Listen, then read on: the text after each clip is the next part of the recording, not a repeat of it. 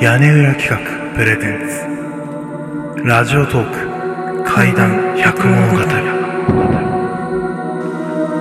第14夜。猫。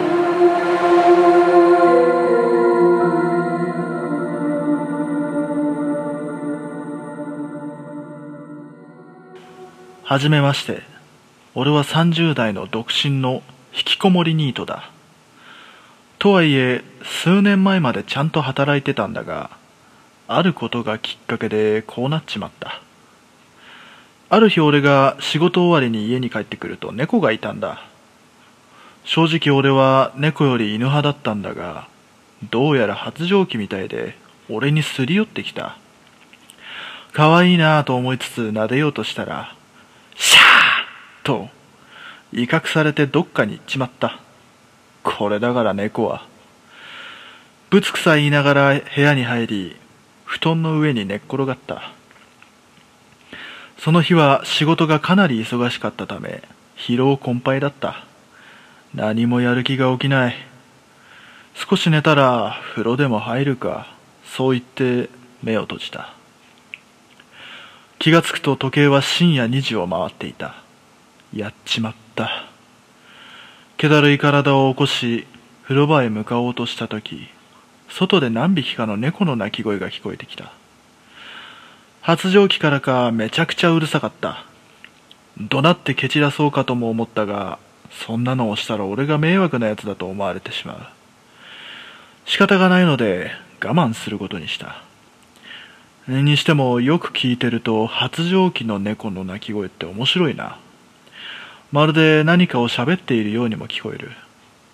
俺もだんだん楽しくなってきてうんうん。わかるわかる。それな。と一人で適当に相づちを打ち始めた。今思えば旗から見れば俺はかなり変人だったかもしれない。しばらく聞き身を立てているとかなり低い鳴き声が聞こえてきた。人間にもいろいろな個室があるように猫にもそんなのがあるんだろうと思い聞いてた。その鳴き声はにゃーというよりやーに近かった。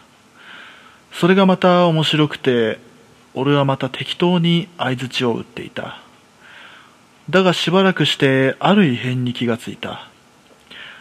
他の猫の鳴き声がピタッと止んでいた。聞こえてくるのは低い声のだけだった。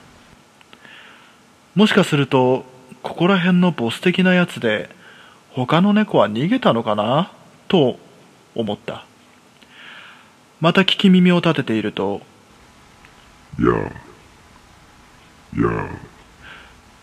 その声はさっき聞こえた場所の反対の方から聞こえてきたどうやら俺の住む部屋の周りをぐるぐる徘徊しているようだ。何か妙だ。そう思っていると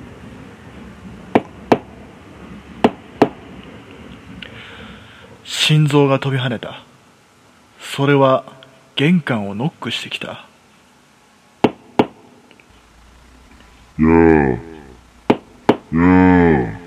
絶対猫じゃない俺がいると知られたら絶対ヤバいことになる。俺は息を殺し布団に潜り込んだ。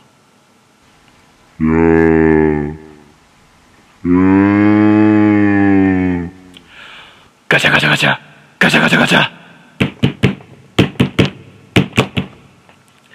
俺は子犬みたいにガタガタ震えていた。いい大人がしょんべんちびりそうになりながら半べそをかいていた。頼む。どっかに行ってくれ俺が何をしたって言うんだ。すると音はピタッと鳴りやんだ。恐る恐る布団から顔を出して辺りを見合わせてみたが何もいない。よかった。あいつはどっかに行ったんだ。助かった。あいつは一体何なんだろう。そう思っていると。背後からその声は聞こえてきた。ああもう勘弁してくれ。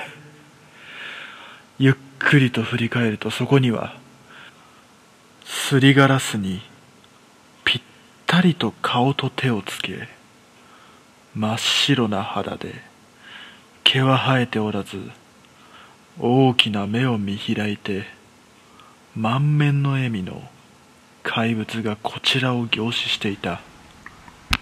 そ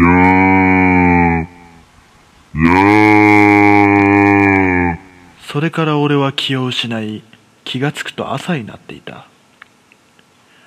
全身が汗でびしょびしょになっていた。